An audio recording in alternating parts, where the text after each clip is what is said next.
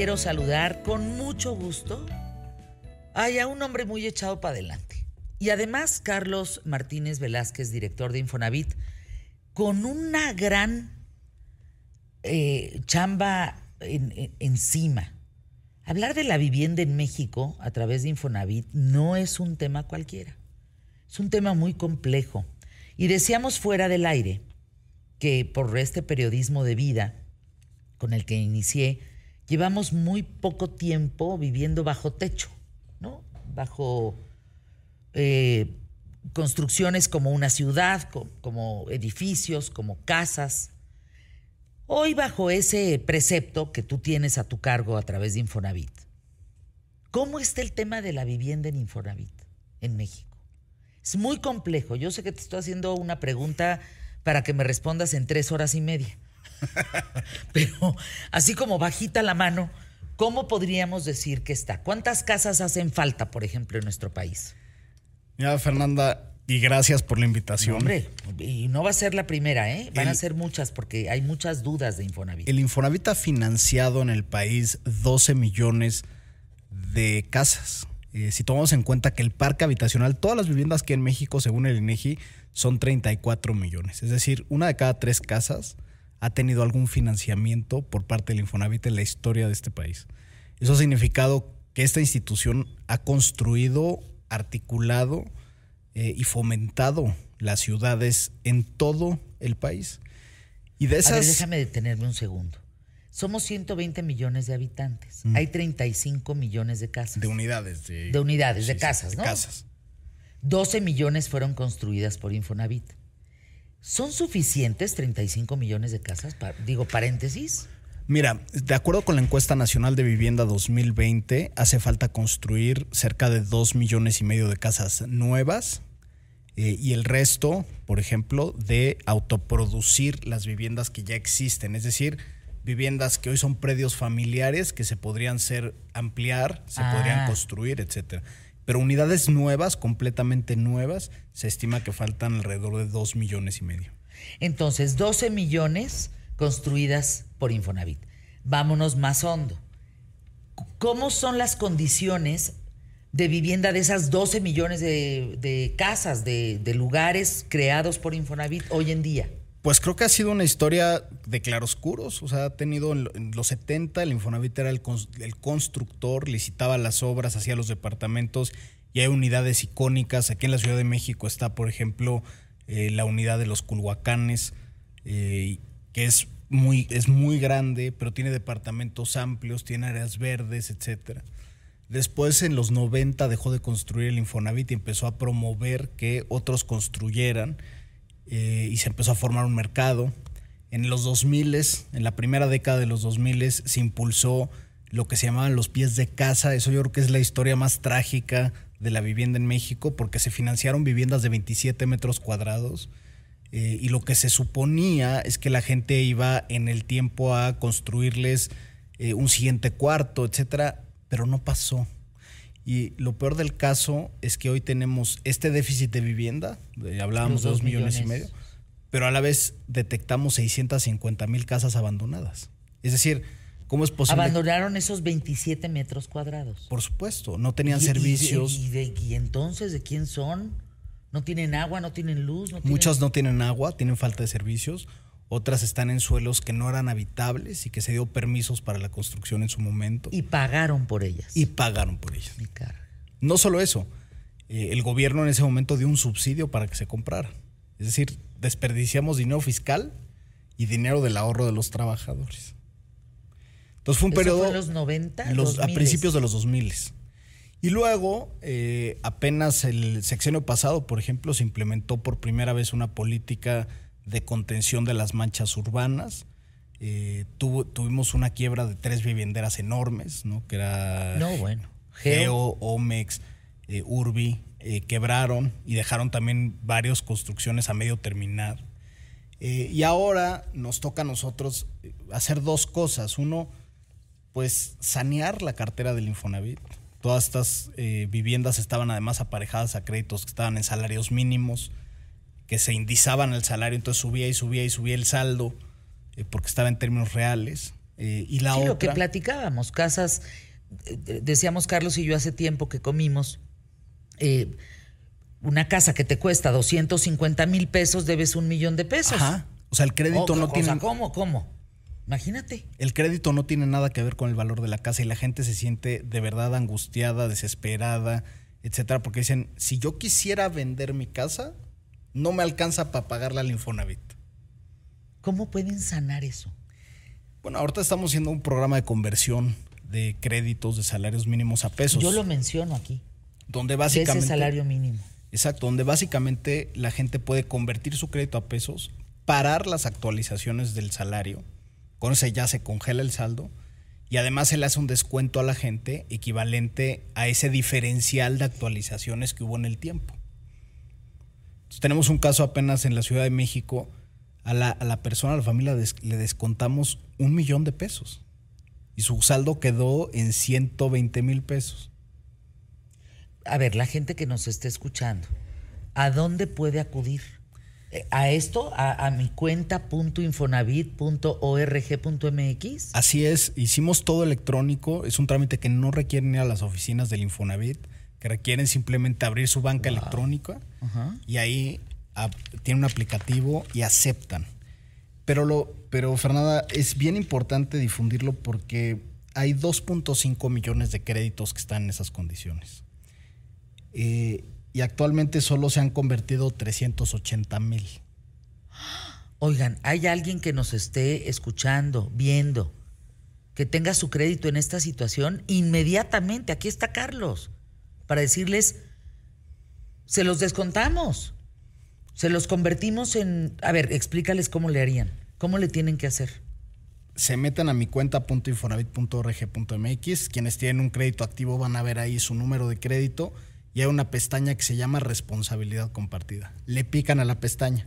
Se les va a desplegar un menú donde les va a decir, usted tiene acceso a este programa y estas son las nuevas condiciones de crédito comparadas con las viejas condiciones de crédito.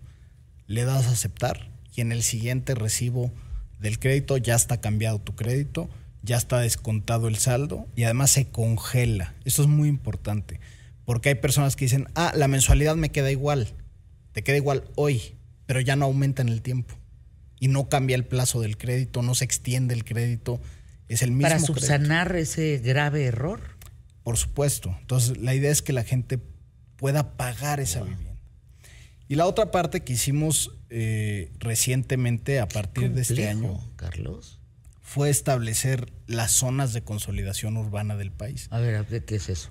Básicamente la idea que pusimos sobre la mesa es que todo aquel que compra una casa con Infonavit, al ser trabajador, porque es trabajador de la economía formal, que genera productividad al país, que está pagando impuestos, que está haciendo todo eso, pues lo que queremos es que su inversión sea una buena inversión. Entonces decidimos que todas las casas financiadas por el Infonavit deben de tener alrededor, en dos kilómetros y medio de radio, deben de tener una escuela primaria, una escuela secundaria, un centro de salud, un centro de abasto, un parque y acceso a una vía primaria de comunicación y a transporte público. No, bueno. Entonces, si no tienen esas condiciones, el Infonavit no va a prestar para que compren una casa que al, al final no va a valer a lo largo del tiempo. No sabes la cantidad de preguntas. No, no, no, no. Es una cosa. Antes de irme con las preguntas, tenemos dos minutos para pausa. Quiero entender muy bien esto. En el sexenio de Peña Nieto, una de las cosas que también se hizo mal fue que para considerar una casa tiene que tener piso, que no sea de tierra. ¿Estamos en lo correcto? Sí, piso firme. piso firme. ¿De acuerdo? ¿Hasta ahí vamos bien? Bueno, a muchas casas solo se les echó el piso firme para que no fueran de tierra. ¿Me están entendiendo para dónde va este tema? Sin habilitarlas, sin estufa, sin nada, sin nada de nada. Solamente que hicieron, sacamos a dos millones de pobres de la pobreza porque entonces ya tienen casa. Sí, lo único que hicieron en esas casas fue ponerles piso. Pues es exactamente la misma gata revolcada. No son casas, no están habilitadas como casas. Entonces, cuando tú hablas de casas hoy habilitadas, ¿qué significa? no solo tienen piso. No, o sea, por ejemplo. Porque eso fue lo que hicieron. Pedimos, por ejemplo, ahora que los. Que voy a poner un ejemplo que, para la gente va a resultar muy gráfico. En, en la regadera no se cubría con mosaico hasta el techo y eso generaba humedades. Entonces ahora exigimos que el mosaico esté de piso a techo y luego la regadera. Y eso evita que haya humedades en las paredes. Cosas tan sencillas como eso. Claro. Eh, pero son cosas de habitabilidad de la vivienda. Y eso es algo que se debe de entender. Tú lo decías al principio del programa. La vivienda y las ciudades y todo lo que significa en este corto trayecto de la humanidad puede ser la diferencia entre temas de, por ejemplo, salud. Si a una casa en Tamaulipas le exiges que haya mosquitero, puedes evitar el dengue. Híjole, fíjense, cosas tan sencillas. A ver, vamos a una pausa. Yo creo que vas a tener que venir todas las semanas por la cantidad de preguntas. No. Reácatelas, o sea, se dejó venir todos los usuarios de Infonavit. Aquí a qué tal, Fernanda, qué bueno. Bienvenidos. Bienvenidos. Anuncios QTF.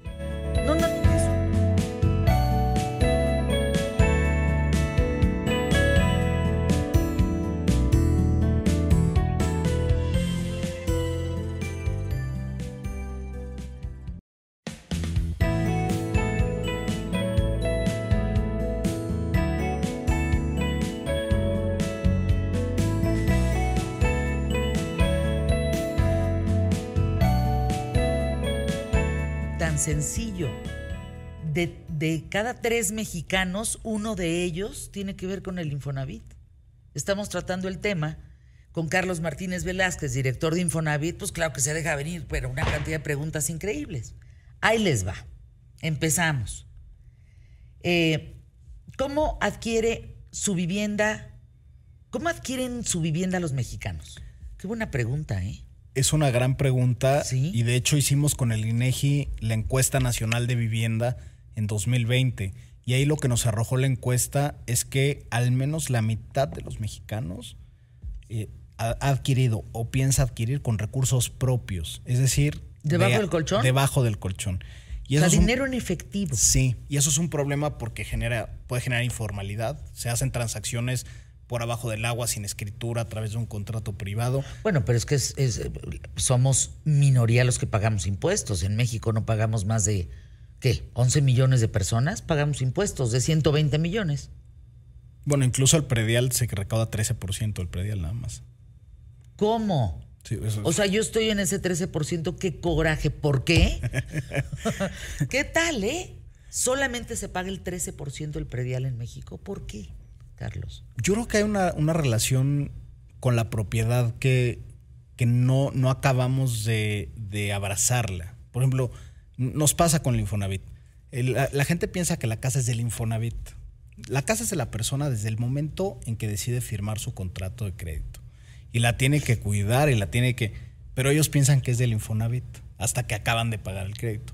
La realidad es que es de la persona. Y claro, hay una deuda con el Infonavit, pero la casa está a nombre de la persona desde el primer momento. Como si le debieras a un banco. Exacto. Pero Como un crédito para un coche. Esta relación con la propiedad a veces nos cuesta eh, trabajo. O lo que ha pasado en muchos lados donde te venden algo que es gato por liebre, te venden un contrato privado y luego van y te la quitan. Entonces pues un poco tienes esta, un poco de distancia con la propiedad. Pero la propiedad nos hace, o sea, es una parte de libertad. claro. la propiedad privada en un país significa democracia y libertad. Si tú no tienes propiedad privada, vives en un régimen distinto, que tiene que ver con comunismo, que tiene que ver con... La propiedad privada es importantísima. Entonces... Es la representación ¿eh? de eh, la libertad. Entonces tenemos esta, esta relación con la propiedad que eh, es complicada con los mexicanos, pero que nosotros tratamos de fomentar. El Infonavit justamente es un originador de hipotecas formales, de derechos de propiedad, eh, de formalidad, porque todas las transacciones acaban siendo ante notario y se acaban formalizando las propiedades. Pero la mayoría de los mexicanos adquiere su vivienda con recursos propios y habla de un país desigual, un país con falta de acceso al financiamiento eh, y con pues, problemas de cómo encontrar recursos para comprar, construir, remodelar, ampliar su vivienda.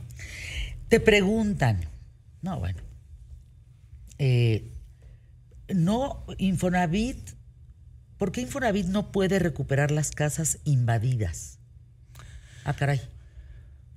A ver, el Infonavit, al tener una O sea, los paracaidistas estos que llegan, agarran una casa que está vacía y a ver quién lo saca.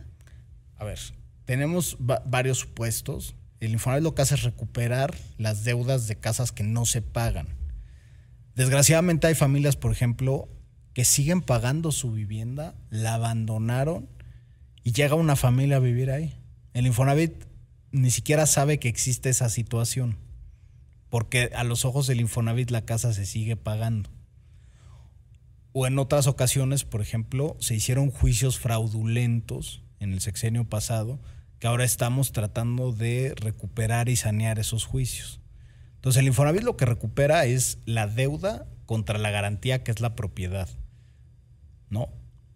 Y otros supuestos, por ejemplo, hay familias que venden o que traspasan la casa a otras familias de manera eh, privada. O sea, hay muchas situaciones jurídicas. esas son otras preguntas. Donde, donde, que son, no, o sea, el traspaso no debería de ser, porque para, el, para el ojos del Infonavit, el titular del crédito es el único dueño de la casa. Y si quieres vender tu propiedad, pues podría ser una transacción de compraventa y se mata el crédito con la compraventa. Sin embargo, mucha gente dice, la traspaso a un familiar y luego el familiar no, dice, ah, es mi casa porque yo estoy pagando el crédito al Infonavit, pero para ojos del Infonavit. O sea, por eso te digo que la relación con la propiedad y su concepto se vuelve de mucho, o sea, se requiere mucha educación. Aquí es que, entre otras preguntas, ¿puedo transferir mis puntos a otra persona? Si dejo de trabajar, mis puntos se pierden. A ver, los, los puntos básicamente es la metodología de acceso al crédito. Entonces, cuando tú trabajas seis meses, en cualquier compañía privada que cotiza ante el instituto, que son todas las del sector privado, puedes sacar un crédito. ¿Qué puedes hacer con tus puntos? Los puedes juntar con otra persona. Y eso es un, programa que sacamos en esta administración, donde puedes juntarlo con quien quieras. Lo puedes juntar con tu hijo, con tu pareja, pueden ser parejas del mismo sexo, pueden ser eh, comadres que deciden comprar una casa, eh, pueden ser familiares etcétera. Eso sí se puede hacer y se amplía el monto del crédito. Por ejemplo, alguien que junta sus puntos con alguien puede adquirir un crédito hasta 4 millones de pesos más lo que tengan ahorrado en su cuenta de vivienda. Entonces son eh, hemos tratado de flexibilizar el tema. Pierdes los puntos cuando te desempleas, no los pierdes, eh, simplemente se suspende la cotización y cuando vuelves a cotizar arranca otra vez el tema de los seis meses te pregunta, bueno, Rosa María dice, no, Fernanda, gracias. A ver, yo llevo pagando 30 años mi, crédito. Tengo un bronco, no, no, no. ¿Quién me puede ayudar? Eh, no, no encuentro solución. Ayúdenme, por favor. Con todo, si nos pasa el número de crédito, la contactamos con todo gusto. Eh, y pues al ser un crédito de más de 30 años debe estar en el programa responsabilidad compartida, se les hace un descuento, se les congela el pago, el plazo, se les dan opciones. ¿Qué, eh, ¿qué teléfono le damos a la gente para que los podamos ayudar a través de qué tal Fernanda e, e Infonavit? Yo creo que valdría la pena, Carlos, no sé cómo podemos hacerlo, pero hay que hacer una alianza, digamos tú y yo, en donde de cada determinado tiempo nos veamos aquí en qué tal Fernanda y abramos una línea, no sé si sea una línea específica, un teléfono o que sea a lo mejor el de qué tal Fernanda durante el tiempo que estés traer asesores aquí mientras y traer asesores aquí. y abrir las líneas para que puedas atender al público más inteligente de la radio y la televisión en México. Yo feliz, Fernanda, y traemos asesores que en la línea de qué tal Fernanda puedan marcar y los podamos asesorar sobre su crédito, el estatus que tiene, a ver, eh, las opciones que tienen. Consígueme el teléfono de Rosa María, por favor, la persona que lleva 30 años con esta bronca. Para que le hablen. Consíganme el teléfono de Alejandro M.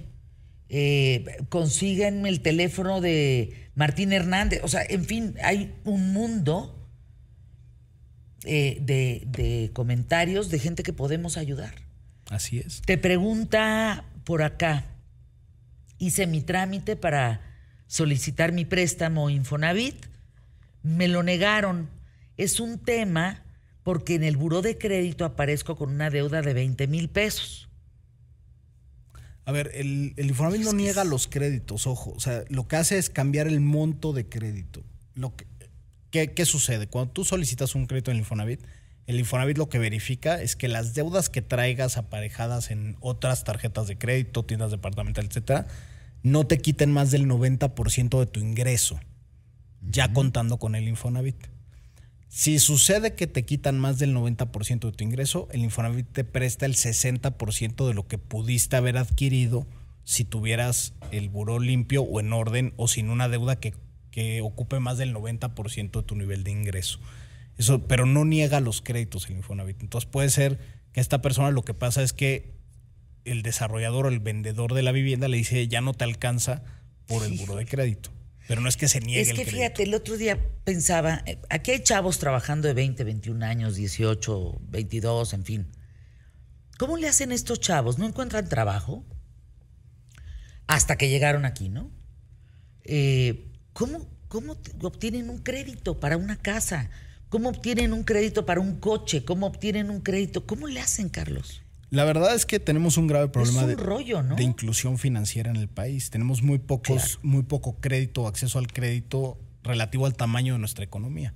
El Infonavit cubre una buena parte de los jóvenes. Por ejemplo, el 43% de los créditos del Infonavit, Fernanda, se van a personas que tienen menos de 30 años. 43% de los créditos. Entonces, buena parte de los jóvenes adquieren su crédito con el Infonavit porque no tienen opciones bancarias. Pero está ligado a la formalidad. Pero el país, desgraciadamente, de la población económicamente activa, la mitad no se encuentra dentro de la formalidad. Entonces ahí tienes muchos jóvenes que no van a tener acceso ni al sistema financiero, Sí, no pueden sacar una tarjeta de crédito más que con Rappi. Que qué bueno que Rappi se las da, ¿sí me explico? O sea, qué bueno que Rappi tiene ese sistema de por lo menos darles una tarjeta, eh, que están un poco protegidos algunos por papá o por mamá, pero que eventualmente los va a llevar al buro de crédito. Si no, ¿cómo van a poderse independizar? Exacto. Es un rollo, Carlos. Y la otra es que el buró no es ni bueno ni malo, es un registro.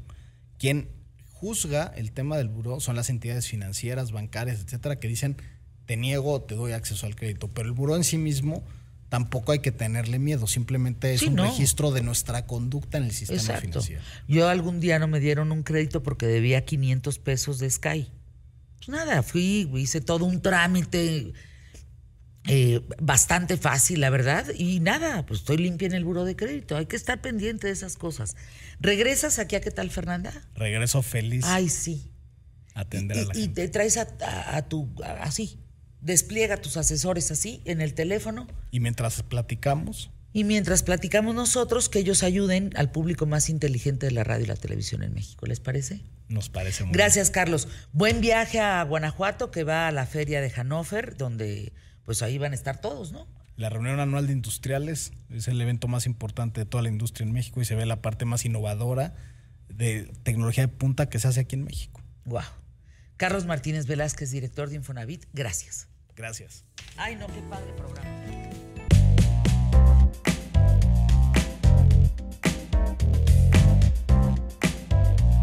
Por cierto, así ahorita que está calentito lo del Infonavit, les hago la mención. ¿Tienes un crédito Infonavit en veces salario mínimo? ¿Estás harto de que tu mensualidad suba cada año? Lo que estábamos platicando con Carlos ahorita. Bueno, pues en Infonavit decidieron acabar con los créditos llamados en veces salario mínimo. Puedes convertir tu crédito a pesos con la ventanilla universal de responsabilidad compartida. Es muy fácil. Entras a micuenta.infonavit.org.mx, te inscribes en el programa, obtienes mensualidades fijas, lo que Carlos nos explicaba, durante el resto de tu crédito y una tasa de interés fija con base en lo que ganas mensualmente. Con responsabilidad compartida de Infonavit, tu crédito en pesos pesa menos. Consulta condiciones de conversión. Este mensaje que acabo de dar va a dos millones y medio de personas en México, ¿eh? que tienen bronca con esto. Ejemplo, tu casa cuesta 250 mil pesos, pero debes un millón en crédito. No. Como la señora Rosa María que habló y dijo, Lleva, llevo 30 años con este pleitazo. Bueno, no, eso ya se acabó. Entra a mi cuenta.infonavit.org.mx.